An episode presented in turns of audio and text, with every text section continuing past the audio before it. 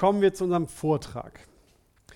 Wir haben, ich weiß ob ihr es gemerkt habt, im letzten Jahr schon angefangen oder auch die Jahre davor so ein bisschen, dass wir immer so ein Grundthema, ein Generalthema haben fürs Jahr. Und das Thema für dieses Jahr steckt auch in dem Titel dieses Vortrags. Es geht darum, ähm, um Prägen. Es geht darum, was prägt mich, wie bin ich geprägt, welches Profil habe ich und letztlich auch, ihr wisst, wenn man irgendwo langläuft, dann hinterlässt man Spuren, ob man es will oder nicht. Es erscheinen auf jeden Fall Spuren auf dem, mindestens auf dem Boden und unser Schuhprofil entscheidet darüber, wie die Spuren aussehen. Und so ähnlich ist es mit uns Männern auch. Ähm, ihr habt nicht die Wahl, ob ihr irgendwo Spuren hinterlasst. Die Frage ist nur, wie diese Spuren aussehen. Aber das, dazu kommen wir im Laufe des Jahres noch. Heute wollen wir einfach den, die Basis legen, damit anfangen, womit es auch wirklich anfängt. Ich weiß nicht, ob das bei euch schon war, ob ihr es schon so kennt, aber jeder von uns kennt es auf jeden Fall in einer, irgendeiner Art und Weise. So, so diese kleinen Experimente, die man so in der Schule gemacht hat. Entweder zu Hause, äh, entweder in der Schule mit den Lehrern oder eben auch manchmal zu Hause mit den Kindern. Und eines dieser Experimente, die man eigentlich so gerne macht, findet mit Blumen statt. Man nimmt dazu eine weiße Blume, vorzugsweise eine Tulpe, wie sie auf dem Tisch stehen, nur in weiß, oder eine Rose, und dann stellt man dieses, diese Blume in ein Glas mit Wasser. In das Wasser gibt man nun etwas Farbe hinzu. Entweder man nimmt blaue Tinte oder irgendwie rote Ostereierfarbe oder was auch immer. Auf jeden Fall wasserlösliche Farbe. Und dann lässt man diese Blume in diesem farbigen Wasser eine Nacht stehen. Tulpen am besten, weil sie halt sehr viel Wasser saugen. Was passiert mit der weißen Tulpe? Die weißen Blütenblätter nehmen tatsächlich die Farbe des Wassers an. Habe ich blaue Tinte drin gehabt, färben sich die Blätter tatsächlich blau. Habe ich rote Tinte drin, werden sie rot. Gelb ist ganz besonders cool. Dann werden sie nämlich sehr gelb. Und wenn ich die Blütenstänge teile und ihnen blaues und gelbes Wasser stelle, also die Hälften, dann wird die Blüte tatsächlich auch zweifarbig. Das funktioniert recht einfach. Warum ist das so? Klar, die, Blut, die Blüte nimmt oder die Blume nimmt über den Stängel das Wasser auf. Und wenn die Blume über den Stängel das Wasser aufnimmt, dann nimmt sie auch die Farbe mit auf die in dem Wasser drin ist. Und irgendwann erreicht diese Farbe dann die Blüte in, drin und wird dann in der Blume verteilt und erreicht so die ganzen Blütenblätter und färbt sie entsprechend der Wasserfarbe. Wir haben unser heutigen Vortrag mit der Überschrift versehen, was dich füllt, das prägt dich. Das ist der Titel, den wir heute haben, was dich füllt, das prägt dich. Und dieses Experiment der Blume oder mit der Blume veranschaulicht auf eine einfache Art und Weise, was mit dem Titel gemeint ist. Das Aussehen der Blüte wird davon geprägt, was sie in sich aufnimmt. Na? Sie erscheint gelb, wenn sie gelbes Wasser auf sich aufgenommen hat. Und solche Bilder aus der Natur, die werden immer sehr gern genommen, um einfache und tiefe Wahrheiten auf anschauliche Art und Weise zu erklären. Das kennen wir, das machen wir bei kleinen Kindern oft dass wir, ein, dass wir komplizierte Wahrheiten in einfache Bilder verpacken, damit sie es verstehen können. Das macht die Bibel auch. Tatsächlich macht Gott es in seinem Wort genau so, dass er recht schwierige Wahrheiten in einfache Bilder verpackt hat, damit wir sie besser verstehen können. Und davon gibt es viele in der Bibel.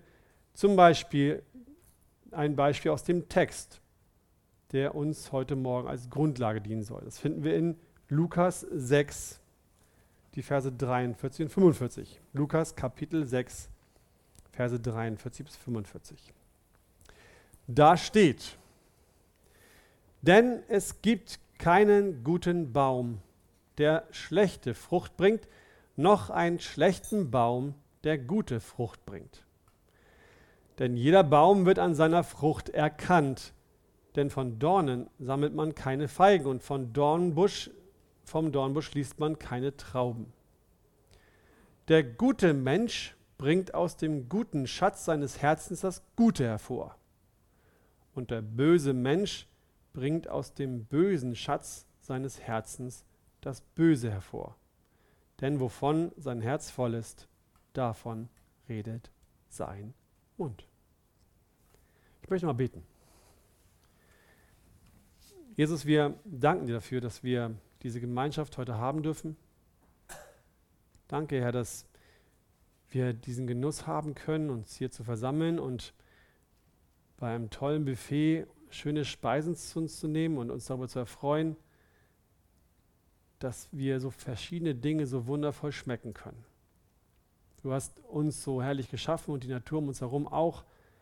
Und dafür können wir dich nur loben und dich preisen. Und genauso, Herr, ist auch dein Wort wundervoll und reichhaltig. Und es ist erstaunlich und verblüffend, dass du uns so lieb hast, dass du auf so einfache Art und Weise immer wieder uns zeigst, was du eigentlich uns lehren möchtest und wo wir wachsen dürfen. Und deswegen danke ich dir für dein Wort jetzt. Ich danke dir für das Thema, was wir haben dürfen und danke dir, dass wir uns damit beschäftigen können. Und ich möchte dich bitten, dass du unsere Herzen öffnest. Herr, es geht nicht um eine Performance, es geht nicht darum, irgendwie nur Gemeinschaft zu haben oder nur zu essen. Es geht darum, dass wir wachsen.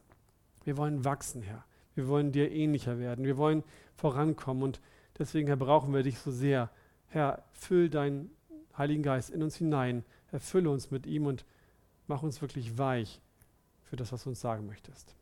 Und hilf du mir, Herr, dass ich das auf deutliche Art und Weise veranschaulichen kann und dass ich ja einfach auch gut und deutlich rüberkomme. Amen. In diesem Text spricht Jesus nicht von einer kleinen Blume, sondern er spricht von einem Baum, einem richtigen, schönen, stabilen Baum. Trotzdem haben Bäume und Blumen eine Menge gemeinsam. Nicht nur, dass es beides Pflanzen sind, sondern auch, dass beide Pflanzen ihre Nahrung über denselben Weg aufnehmen. Beide Pflanzen saugen aus dem Boden, in dem sie verwurzelt sind. Ist so, ne? Wir haben alle im Bier aufgepasst, das wissen wir. Und dabei sind Pflanzen nicht wählerisch. Eine Pflanze überlegt sich nicht, nicht mal aus der Wurzel ein bisschen Wasser oder aus der. Nein, Pflanzen nehmen einfach das auf, was ihnen geboten wird. Und da ist es auch einer Tulpe egal, ob sie in blauem Wasser oder gelbem Wasser steht. Das kümmert sie nicht. Sie saugt einfach das Wasser an, weil sie es zum Leben braucht. Und dieses Bild, dieser Beginn dieses Bildes, sich einfach zu saugen, was da ist und nicht darüber nachzudenken, was eigentlich damit reinkommt, so veranschaulicht auf deutliche Art und Weise bereits, was auch in unserem Leben passiert. Es beginnt bereits an der Wurzel der Pflanze und deswegen soll es auch im ersten Punkt heute damit beginnen. Der erste Punkt hat die Überschrift, wir füllen uns auf jeden Fall. Die Frage ist nur, womit? Wir füllen uns auf jeden Fall. Die Frage ist nur, womit? Jesus vergleicht uns Menschen in diesem Text mit zwei verschiedenen Arten von Bäumen. Bäume mit guten und Bäume mit schlechten Früchten. Und bei beiden Bäumen ob gut oder schlecht, gibt es eine Ursache für die guten und die schlechten Früchte. Das, was in dem Baum drin ist, sagt er, bringt das hervor, was aus ihm herauskommt. Richtig? Aber das, was in dem Baum drin ist, warum ist es eigentlich in dem Baum drin? Zuvor muss ja irgendwas auch da reingekommen sein, was genährt hat, was dort drin ist. So wie Bäume, mit denen wir verglichen werden, nehmen auch wir jeden Tag Dinge auf. So wie Bäume sich aus ihrem Umfeld ernähren, so wie sie einfach saugen, was um sie herum im Boden drin ist, ist es auch bei uns Menschen so, dass wir jeden Tag Dinge aufsaugen, die um uns herum passieren oder, oder halt vorhanden sind. In einem Artikel von Roland Mangold fand ich folgende Erklärung dafür. Da steht, als leistungsfähiges System das die Anforderungen seiner Umwelt erfolgreich zu bewältigen vermag, nimmt der menschliche Organismus permanent Informationen aus seiner Umgebung auf, verarbeitet diese und gibt Informationen an seine Umgebung ab. Im Zentrum der Informationsarchitektur des Menschen steht ein aus Arbeits-, Kurzzeit- und Langzeitgedächtnis bestehendes Speichersystem, das beim Wahrnehmen, Erkennen, Verstehen, Speichern und Abrufen von Informationen intensiv genutzt wird. Wir verstehen das? Der entscheidende Punkt ist, dass dieses Speichersystem, womit er natürlich jetzt das Gehirn meint, permanent Informationen aufnimmt und verarbeitet. Für uns Menschen, für uns Männer stellt sich also nicht die Frage, ob wir etwas in uns aufnehmen, sondern so wie die Tulpe in seinem Wasserglas steht und die Tinte in sich aufnimmt, stehen auch wir permanent in irgendeinem Wasser und nehmen auf, was sich darin befindet. Es geht also nicht um das Ob, es geht nur um das Was. Wir surfen zum Beispiel im Internet. Wenn das Smartphone vibriert und WhatsApp oder Facebook oder Instagram uns benachrichtigt, dann füllen wir uns mit neuen Inhalten, die aufpoppen. Wir reden mit Menschen bei der Arbeit, wir reden beim Sport, wir reden mit Freunden, wir reden in der Familie. Wir hören, lesen und sehen Nachrichten. Und wir hören, lesen oder sehen Berichte, Artikel, Bücher zu den unterschiedlichsten Themen. Jeden Tag, jeden Tag werden wir mit einer Flut von Informationen versorgt. Und dabei ist nochmal nicht die Frage, ob wir irgendwas davon aufnehmen, sondern die Frage ist nur, welche Flut lassen wir auf uns eindringen, über uns hereinbrechen? Was nehmen wir davon auf? Was lassen wir da, davon an uns heran? Denn nicht die Menge des Wassers in dem Glas entscheidet, was wir aufnehmen, sondern das Glas selbst, in dem wir stehen. Die Farbe des Wassers entscheidet, was wir aufnehmen. Wenn wir uns also mit unwichtigen Informationen oder unsinnigen Dingen beschäftigen, dann nehmen wir auch die unsinnigen Informationen auf. Wenn wir uns Lügen und Unwahrheiten anhören oder sie uns selbst predigen, dann werden wir auch Lügen und Unwahrheiten uns aufnehmen. Jedenfalls dann, wenn wir nicht bemerken, dass es eine Lüge oder eine Unwahrheit ist. Das können Falschnachrichten sein, Falschmeldungen, sogenannte Fake News. Es können Lästereien sein, es können üble Nachreden sein, es können auch Dinge sein, die sich doch irgendwie ganz logisch anhören, aber doch nicht ganz wahr sind. Und wenn wir nicht genug darüber wissen, dann akzeptieren wir es und nehmen es als Wahrheit in uns auf. Und es können auch falsche Wahrheiten über Gott sein. Dabei geht es nicht um diese großen Dinge. Ne? Wenn wir davon sprechen, dass, dass Christen falsche Wahrheiten über Gott aufnehmen, dann geht es nicht um diese riesen Dinger, nicht über einen Stephen Hawkins, diesen großen Physiker, der zu dem Schluss kam, dass, der, dass es vor dem Urknall weder Raum noch Zeit gab und ihn diese Einsicht zu dem Schluss führte, es gibt keinen Gott. Das hat er tatsächlich so gesagt. Er hat ganz viel darüber nachgedacht, ganz viel darüber geforscht und hat gesagt, vor dem Urknall gab es keinen Raum und Zeit, kein Raum und keine Zeit. Und weil es keinen Raum und keine Zeit gab, gab es auch keinen Gott, der immer schaffen musste. Also schließe ich daraus, Gott ist nicht existent. Und diese falsche Wahrheit über Gott, die er geglaubt hat, die hat er auch gelehrt. Und ganz viele Menschen, die halt keine Christen sind, die haben diese falsche Wahrheit geglaubt. Das ist bei uns nicht so. Ne? Wir Christen wissen schon, dass es einen Gott gibt. Bei uns geht es eher so um die, um so die kleinen, nicht so leicht zu erkennenden falschen Dinge. Ein kleines Beispiel. Wir glauben alle, dass es Gott gibt. Richtig? Und wir glauben auch alle, dass Gott uns liebt. Richtig? Jeder von uns sagt hier im Raum, ich glaube, dass Gott mich liebt. Und wenn Gott uns liebt, dann ist die logische Konsequenz, dass er doch nur das Beste für uns will. Auch richtig, ne? Römer 8, 28, denn alles, was passiert, muss uns zum Besten dienen. Wenn Gott uns also liebt und er will, dass uns alles zum Besten dient, dann will er nicht, dass ich leide dann kann er nicht wollen, dass ich Schmerzen habe. Denn das ist nicht das Beste für mich. Leid und Schmerz sind schlimm. Und weil Gott mich liebt und das Beste will, will Gott kein Leid und keine Schmerzen.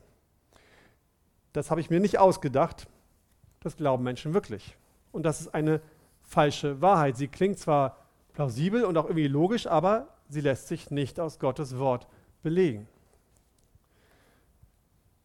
Warum ist das so ein Problem? Warum erzähle ich jetzt so viel darüber, dass das, was uns so an Informationen zur Verfügung steht, das, was uns beschäftigt, dass wir es aufnehmen, warum ist es so entscheidend für unser Leben? Zweiter Punkt, das Zentrum unseres Seins, unser Herz. wenn man sich mit Menschen beschäftigt, wenn ihr so mal anfangt über, Entschuldigt, über Menschen in eurem Umfeld nachzudenken, dann kann man sich so ganz viele Warum-Fragen stellen. Warum ist mein Kind so trotzig? Warum hat sich mein Kollege mitten in einem so ganz harmlosen Gespräch plötzlich so komisch benommen, so aufgeregt über eine Sache? Warum ist eigentlich mein Teenager so oft so wütend? Warum riskiert ein Mann wegen einer Affäre, dass seine ganze Familie zerstört wird? Und warum reg ich mich eigentlich im Straßenverkehr ständig über andere Menschen auf, über andere Autofahrer auf? Warum steht, warum streitet sich dieses Ehepaar, was doch früher so verliebt war, heute so viel? Warum verstehen die sich nicht mehr? Warum ist Heiner, ich hoffe, keiner heißt Heiner hier, Heiner die Arbeit viel wichtiger als der Hauskreis? Und warum verbringt meine Tochter so viel Zeit vorm Spiegel und warum ist ihr Aussehen ihr so wichtig? Warum handeln Menschen so und nicht anders? Die einfache und biblische Antwort darauf ist, es liegt an unserem Herzen. In der Heiligen Schrift gibt es eine Zweiteilung des Menschen. Es gibt, sie spricht von dem äußeren Menschen, damit meint sie den Körper, unsere ganze Hülle auf dieser Erde, und es gibt den inneren Menschen. Und dieser innere Mensch, den wir haben, unser geistliches Wesen, wird von der Bibel ganz häufig mit dem Begriff Herz beschrieben. Es ist so der, das das entscheidende Wort, was Gott benutzt, wenn er den inneren Menschen schreibt. So wichtig und so eindeutig eigentlich, dass er vom ersten Mose, das ist vom ersten Mose bis zur Offenbarung über 450 Mal in der Bibel auftaucht. Das Herz greift oder, oder umfasst dabei alle Begriffe, die so das innere Wesen eines Menschen beschreiben. Zum Beispiel Klagelieder 1, Vers 20. Da steht, Ach Herr, schau her, denn es ist mir Angst, mein Inneres kocht, mein Herz kehrt sich um in meiner Brust, denn ich bin sehr widerspenstig gewesen. Oder die Freude der Emma aus Jünger in Lukas 24, Vers 32. Und sie sprachen zueinander, brannte nicht unser Herz in uns, als er mit uns redete auf dem Weg und als er uns die Schriften öffnete? Wenn wir also irgendwo in der Schrift über den Geist, die Seele, den Verstand, die Gefühle, irgendwas über den Willen des Menschen lesen, dann sind das nicht weitere separate Teile von einem Menschen, sondern es sind einfach nur Ausdrücke, die verschiedene Aspekte, verschiedene Nuancen des inneren Menschen, des Herzens beschreiben. Das Herz beinhaltet unser wahres Ich. Das Herz ist der Kern, das Herz ist das Zentrum unseres persönlichen Seins. Wenn ich zum Beispiel also sage, die Person XY, die kenne ich wirklich gut, dann meine ich damit nicht, ich weiß genau, wie die Nase aussieht oder wie ihre Ohren geformt sind oder welche, welche Falten sie auf der Stirn hat, sondern dann meine ich damit, ich weiß, wie die Person denkt, ich weiß, was ihr besondere Freude macht und ich weiß, was sie wirklich mag und ich weiß auch, was die Person traurig macht. Und dann können wir auch, wenn wir eine Person wirklich gut kennen, dann sind wir in der Lage zu überlegen und schon mal vorauszusagen, wie die Person wohl in bestimmten Situationen reagieren würde. Richtig? Das kennt ihr, ne? Wenn wir das verstanden haben, dass es Gott, dass das Gott das Zentrum des Menschen, das Herz besonders in den Fokus nimmt, dann wird auch klar, warum es so wichtig ist. Denn das Herz ist die Schaltzentrale aller Gefühle. Es ist der Ort, wo alle unsere Motivationen beginnen und auch ihren Lauf nehmen. Dort entstehen unsere Gedanken, und dort glauben wir die Wahrheiten über uns, die Welt und über Gott. Das ist das, was Gott mit Herz meint. Und deswegen ist es ihm einfach unglaublich wichtig. Es ist der Ort, durch dem offenbar wird, wie es wirklich, wirklich in der Tiefe um einen Menschen bestellt ist. Denn Jesus sagt in unserem Text in Lukas Vers 5, 6, Vers 45, der gute Mensch bringt aus dem guten Schatz seines Herzens das Gute hervor und der böse Mensch bringt aus dem bösen Schatz seines Herzens das Böse hervor. Was meint Jesus hier mit dem Guten und dem Bösen? Das verdeutlicht uns Paulus in Galater 5, da lesen wir in den Versen 19 bis 21 über das Böse, Werke des Fleisches sind Ehebruch, Unzucht, Unreinheit, Zügellosigkeit, Götzendienst, Zauberei, Feindschaft, Streit, Eifersucht, Zorn, Selbstsucht, Zwietracht, Parteiung, Neid, Mord, Trunkenheit, Gelage und dergleichen. Und über das Gute sagt er in dem Vers, Vers 22, die Frucht des Geistes aber ist Liebe, Freude, Friede, Langmut, Freundlichkeit, Güte, Treue, Sanftmut, Selbstbeherrschung. Das heißt, abhängig davon, ob wir das Gute oder das Böse hervorbringen, beurteilt Gott unseren geistigen Zustand. Wenn wir nun aus unserem bösen Schatz unseres Herzens das Böse hervorbringen würden, dann wäre es ein Zeichen dafür, dass wir Gott gar nicht kennen. Ein Mensch, der nur böse Früchte zeigt, zeigt damit letztendlich nur, dass er von Gott keine Ahnung hat, weil er zu nichts Guten fähig ist. Und dann haben wir als Menschen ein großes Problem. Denn mehr als alles andere behüte dein Herz, denn von ihm geht das Leben aus. Sprüche 4,23. Wenn also unser Herz nur böse Früchte hervorbringt, nach Galater 5, 22, äh, 19 bis 21, dann haben wir kein Leben in uns. Behüte dein Herz, aus ihm geht das Leben hervor, böse Früchte gleich kein Leben, gute Früchte gleich Leben. Und dann sind wir auch nicht gerettet und kommen somit nicht in den Himmel, sondern ins Gericht. Das ist die eine Wahrheit. Und jetzt müsste jeder von uns stutzig werden. Wer von euch kann sich heute Morgen hier melden und sagen, mein Herz bringt nur gute Früchte hervor? Keiner? Sehr gut. Keiner, hoffentlich keiner. denn das wäre sehr anmaßend, denn wir müssen stutzig werden, denn ich glaube nicht, dass irgendeiner hier sitzt und hier vorne steht, der aus seinem Herzen nur gute Früchte hervorbringt. Nur das, was in Galater 5, Vers 22 steht. Nur, wohlgemerkt. Schon auch, aber nicht nur. Und auch die schlechten Früchte, die schlechten Werke des Geistes, die ich genannt habe, kommen uns leider nur allzu vertraut vor manchmal, oder? Zorn, Neid, Zwietracht. Ich glaube, das kennen wir auch. Das liegt natürlich daran, dass wir zwar ein neues Herz bekommen haben, als wir uns bekehrten, aber auch unsere alte Natur ist immer noch in uns vorhanden. Der alte Adam ist nicht tot. Ihr kennt den Spruch von Luther, das Biest kann schwimmen. Ich wollte schon oft ersäufen, aber es kann schwimmen. Wir sind nicht vollkommen frei davon zu sündigen und deshalb sind wir auch nicht frei davon, Werke des Fleisches zu tun. Und das ist der Grund, warum wir diese Stelle hier in, Marco, in, in Lukas nehmen können und beide Bäume auf uns beziehen können. Das Bild, was wir lesen, stellt nicht zwei Menschen dar, den, der nur Böses tut und den, der nur Gutes tut, denn dann wäre es wirklich nur Jesus und der Sünder, der Jesus nicht kennt, sondern beide Bäume beziehen sich auf uns Christen, die wir in der Lage sind, Gutes und Böses zu tun. Wenn Jesus also den guten Menschen erwähnt, der aus dem guten Schatz des Herzens das Gute hervorbringt, meint er uns. Und wenn Jesus den bösen Menschen erwähnt, der aus dem bösen Schatz seines Herzens das Böse hervorbringt, meint er ebenfalls uns. Und an dieser Stelle kommt wieder das Experiment mit der, mit der Puppe ins Spiel.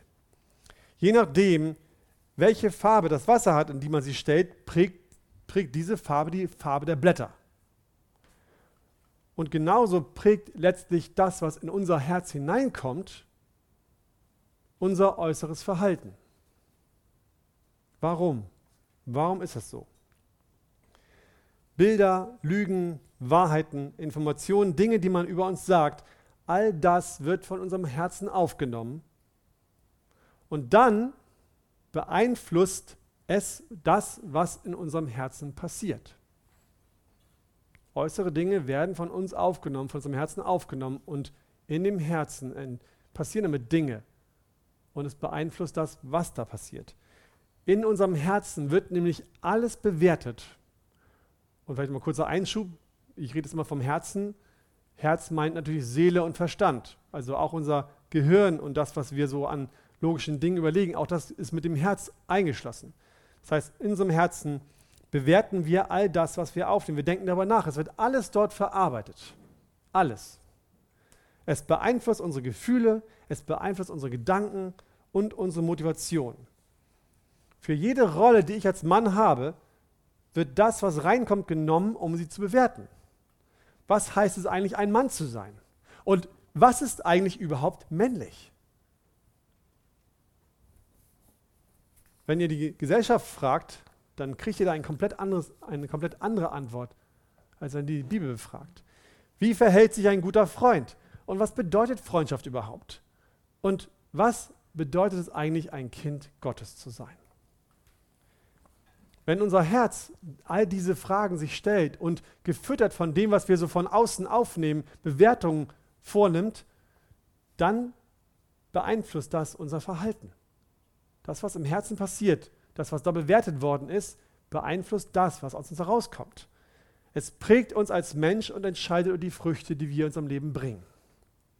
Die Bewertungen aus unserem Herzen prägen unsere Antworten, sie prägen unsere Motivation, die Bewertungen prägen unser Wertesystem, unsere Rollen, unser Denken, unser Handeln, Handeln, unser Gottesbild. Einfach alles in unserem Leben wird davon geprägt, wie die Informationen, die wir aufnehmen, von unserem Herzen bewertet und verarbeitet werden. Und das ist die Schwierigkeit, die wir Christen haben. Das ist der Kampf, in dem wir eigentlich stehen. Es gibt nämlich nur zwei Sorten von, von Früchten dann. Entweder die Bewertung führt dazu, dass wir gute Früchte bringen, oder die Bewertung führt dazu, dass wir schlechte Früchte bringen. Eine, einen Weg dazwischen gibt es nicht. Wir können entweder die guten Früchte hervorbringen, das heißt nämlich die, die Früchte, die Gott gefallen, die ihm wohlgefällig sind, oder wir bringen Früchte hervor, die Gott nicht gefallen. Und auch die Grauzonenfrüchte sind Früchte, die Gott nicht gefallen. Welche beiden Früchte wir hervorbringen, wird davon beeinflusst, was ich, jetzt passt bitte gut auf, wird davon beeinflusst, was ich über Gott denke und glaube. Jetzt könntest du vielleicht einwenden, wieso, was hat denn mein Wissen über Computer damit zu tun, wie ich über Gott denke und glaube? Eine ganze Menge.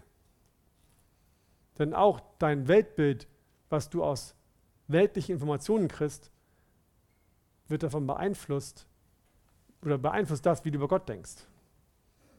Wenn du glaubst, dass, dass Computer eine Riesenmacht sind, dann bist du nicht weit davon weg, zu denken, dass Computer die Kontrolle übernehmen könnten.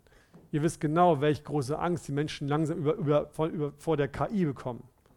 Und wie sie denken, dass diese künstliche Intelligenz irgendwann die Menschen beherrschen könnte. Ja, und was macht Gott in dem ganzen Bild? Nehmen wir mal ein einfaches Beispiel aus dem Leben um das zu verdeutlichen, was ich meine. Was ist zum Beispiel mit meinem Arbeitsplatz? Jeder von uns ist oder war früher arbeiten und der Job, den ich habe, sichert mein Einkommen. Und solange es gut läuft, geht es mir auch gut. Solange mein Einkommen und mein Job sicher ist, fühle ich mich wohl und ich denke so, wow, Gott ist gut zu mir. Ich bin so dankbar, er segnet mich. Aber was passiert mit mir, wenn es der Firma, in der ich arbeite, mal schlecht geht? Was passiert in meinem Inneren mit mir, wenn ich höre, dass die Geschäftszahlen schlechter werden und dass die Geschäftsführung darüber nachdenkt, Einsparungen vorzunehmen, vielleicht sogar Stellen zu streichen? Dann denke ich mir zuerst, naja, meine Güte, ich wollte sowieso mal schon mal den Job wechseln und mich verbessern. Ja, schade, leider schwäche die ganze Wirtschaft. Es geht allen Firmen schlecht und die Chance, einen neuen Arbeitsplatz zu bekommen, stehen nicht so gut. Was macht das mit mir? Was fange ich an zu denken? Welche Gedanken habe ich über die Zukunft?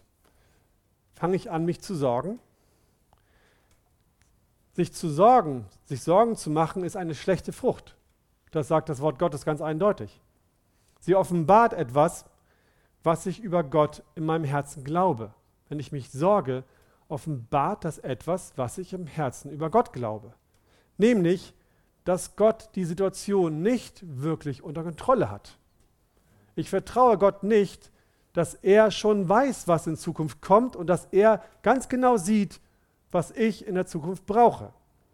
Und vielleicht glaube ich, dass er die, die Situation natürlich steuert und dass er es schon unter Kontrolle hat, aber vielleicht glaube ich dann nicht, dass er wirklich weiß, was kommen muss, damit es mir gut geht. Natürlich glaube ich als guter Christ, Gott ist souverän, aber ich bin mir nicht sicher, ob er wirklich weiß, dass ich aber so und so viel Geld brauche, um noch leben zu können, dass ich doch die Ausbildung meiner Kinder finanzieren muss und mein Haus nicht verlieren darf. Wo sollen wir denn leben? Da hört es dann irgendwann auf. Wenn ich das glaube, dann habe ich mich selbst nicht in das richtige Wasserglas gestellt. Dann stehe ich mit meinem Blumenstängel in der falschen Vase. Denn ich kann auch in dieser Situation ruhig bleiben und Gott vertrauen. Jesus selbst erklärt uns in seinem Wort die gute Wahrheit für eine solche Situation, nämlich in Kapitel 6 in Matthäus Evangelium erklärt er, dass Gott sogar die kleinen Vögel im Himmel beobachtet und auf sie acht hat. Und er erklärt auch, dass wir Christen für ihn doch so viel wertvoller sind als diese kleinen Vögel. Denn euer himmlischer Vater weiß doch, dass ihr all dessen bedürft. Er weiß doch, dass du das brauchst. Er weiß doch, dass du so und so leben musst und leben möchtest, damit du glücklich bist. Und wenn er vorhat, es dir zu nehmen, dann weiß er doch auch, was du brauchst, um trotzdem ruhig zu bleiben. Er weiß doch um das alles. Und er hat es doch in seiner Hand. Also, mein liebes Herz, warum sorgst du dich? Wir müssen uns aber im Klaren sein, dass jeder Mensch, ob Mann, Frau oder Kind, ein Theologe ist. Das heißt nicht, dass jeder von uns irgendwie irgendwo Theologie studieren muss, sondern es bedeutet, dass jeder von uns und wirklich ausnahmslos jeder Mensch von uns Wahrheiten über Gott gelernt hat und diese Wahrheiten, diese Lehre, die über, die über Gott in seinem Kopf, in seinem Herzen hat, sein Herz, seine Bewertung, sein Denken beeinflusst. Diese Wahrheiten, die wir glauben, diese Wahrheiten, die wir in unserem Herzen verwahrt haben, prägen uns und unser Handeln. Das ist nichts, wo du sagst, könnte es bei mir so sein? Nein, das ist eine Sache, die ganz sicher bei jedem von uns so ist. Wahrheiten über Gott, die wir glauben, prägen unser Herz. Jeden Tag ist unsere Theologie entscheidend für unsere Gedanken. Jeden Tag entscheidet sie darüber, welche Gefühle wir haben, welche Motivation und auch für die Früchte, die unsere Prägung hervorbringt. Was uns füllt, das prägt uns. Die Wahrheit über Gott, die wir in unserem Herzen aufnehmen, die uns füllen, prägen unser ganzes Sein, unser, die, die uns füllen, prägen unser ganzes Sein, unser ganzes Wesen. Diese Wahrheiten entscheiden über unser Profil. Wenn ihr fragt, welches Profil wie bin ich, habe ich, wie bin ich geprägt, dann braucht ihr nur zu gucken, wie ihr gefüllt seid. Dann seht ihr es schon. Wir alle brauchen also Wachstum. Jeder von uns bringt viel zu oft noch die bösen Früchte hervor. Wir alle wissen, dass wir Veränderung brauchen. Aber wie? Wie kann dort Veränderung geschehen? Das gucken wir uns im dritten Punkt nochmal kurz an. Veränderung, aber wie? Ein neues Herz und die richtige Nahrung. Vor allen anderen Dingen brauchen wir eine radikale Neuerung. Wir brauchen in unserem Leben einen radikalen Umschwung. Wenn unser Herz nicht Jesus angenommen hat, wenn wir nicht unserem Herrn Jesus Christus folgen, dann wird sich auch unser Herz nie verändern. Das Herz ist von Natur aus böse. Es gibt in dem Menschen, der geboren wird, nichts anderes als ein böses Herz. Und deshalb kann dieser Mensch niemals gute Früchte hervorbringen, weil in dem Herzen nichts ist, was etwas Gutes hervorbringen könnte. Wir brauchen eine radikale Veränderung. Wir könnten natürlich gute Früchte nehmen. Menschen versuchen das überall in der Welt. Sie nehmen die guten Früchte und tackern sie sich an ihren Baum und versuchen dann, so wie Mutter Teresa auszusehen, die halt den Menschen ganz viel geholfen hat und ganz viele gute Dinge getan hat. Aber diese Früchte halten nicht lange. Das bleibt nicht lange schön. Die verwelken ganz schnell, weil ihnen die Verbindung zum Baum fehlt. Es kommt kein Saft hinterher. Deshalb, mein lieber Freund, heute Morgen, wenn du hier bist und noch keine Beziehung zu Christus hast, wenn du noch auf dem Weg bist und denkst, oh, ich weiß nicht so genau, ob Jesus das Richtige für mich ist, dann sage ich dir, warte nicht so lange. Es bringt dir nichts Gutes, wenn du diese Entscheidung, Christus zu folgen, auf die lange Bank schiebst. Denn dein Leben wird nur böse Früchte hervorbringen. Und wenn du erleben möchtest, was es heißt, gute Früchte hervorzubringen und das Gute zu erleben und ein Segen zu werden für deine Familie und für deine Nachbarschaft und deine Freunde, dann kehr um dann nimm Jesus an. Ich kann sagen, das ist der Hammer. Es ist nicht ein Gefängnis, es ist nicht ein, ein, irgendein ein, ein Gebotskäfig, den wir betreten, sondern nein, es ist die pure Freude. Es ist Freiheit und es bringt so viel Segen für alle um euch herum und für euch selbst. Wenn das aber schon bereits im Leben geschehen ist, dann brauchen wir, nicht nur wir Männer, dann brauchen wir Christen den richtigen Ort für unseren Baum. Psalm 1 ist der Standardvers, der, Vers, der, der, der Psalm, der am klarsten das ausdrückt. Wohl dem, der nicht wandelt nach dem Rat der Gottlosen, noch tritt auf dem Weg der Sünder, noch sitzt, wo die Spötter sitzen, sondern seine Lust hat am Gesetz des Herrn und über sein Gesetz nachsinnt Tag und Nacht. Und jetzt kennt ihr alle, der ist wie ein Baum, gepflanzt an Wasserbächen, der seine Frucht bringt zu seiner Zeit, und seine Blätter verwelken nicht. Es ist eine biblische Wahrheit, dass wir nur dann gute Früchte hervorbringen können, wenn wir uns mit den guten Wahrheiten gefüttert haben. Es widerspricht der Natur und es widerspricht der Logik, dass wir von einem Baum gute Früchte erwarten, wenn er weder Nährstoffe noch Wasser bekommt. Es ist Unsinn, einen Baum in die Wüste zu pflanzen und zu glauben, na, der wird schon Äpfel hervorbringen, oder? Natürlich nicht. Es kann er kann nichts Gutes hervorbringen, weil nichts in ihn hineinkommt, was ihm die Kraft dazu gibt, es zu tun. Und es ist genauso unlogisch, wenn wir erwarten, dass unser Leben gute Früchte hervorbringt, wenn wir uns nicht mit den guten Dingen füllen. Was erwarten wir denn von unserem Leben, wenn wir uns nie mit Dingen füllen, die wir brauchen, um Gutes zu vollbringen? Was denken wir denn, welche Wahrheiten uns füttern, wenn wir nie die richtigen Wahrheiten in uns aufnehmen und was glauben wir denn, was wir hervorbringen können, wenn unser Herz nur von den falschen Wahrheiten gesteuert wird? Dann können doch nur die falschen, die bösen Früchte herauskommen und nichts Gutes. Der Psalmist sagt hier in Vers 2 und 3, der Mann, der das tut, oder der Mensch, ist wie ein Baum, der seine Lust hat am Gesetz des Herrn, über es nachsinnt Tag und Nacht. Wenn ich das lese, dann muss ich ehrlich sagen, okay, 24-7 Bibel lesen. Das ist nichts, was ich mir vorstellen kann, weil ich, wie ihr alle auch, gleich die Zeit dafür hätte. Und tatsächlich glaube ich, wenn wir ganz offen und ehrlich sind, dann ist es auch so, dass nicht viele von uns sich vorstellen könnten, dass 24-7 Bibellesen uns permanent Freude machen würde. Das ist auch so nicht gemeint. Es ist nicht so gemeint, dass wir den ganzen Tag lang auf den Knien herumrutschen und nur das Wort Gottes vor, de, vor der Nase haben. Ich glaube, was, was, Gott damit meint, hier ist was anderes. Ich weiß nicht, ob ihr das Buch schon mal gehört habt oder gekennt, Der Knappe und die Schriftrolle. Ich glaube, das heißt so. Das ist so ein Kinderbuch.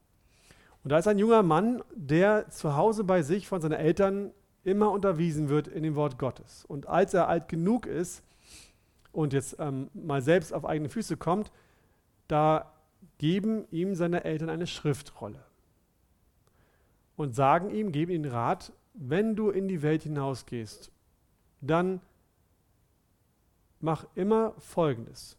Wenn du etwas siehst, wenn du etwas hörst, wenn du etwas denkst, dann nimm deine Schriftrolle und lies nach, was sie dazu sagt. Und dann entscheide, was du tust. So sinngemäß ist das so. Und ich glaube, dass das der Psalmist genau das meint.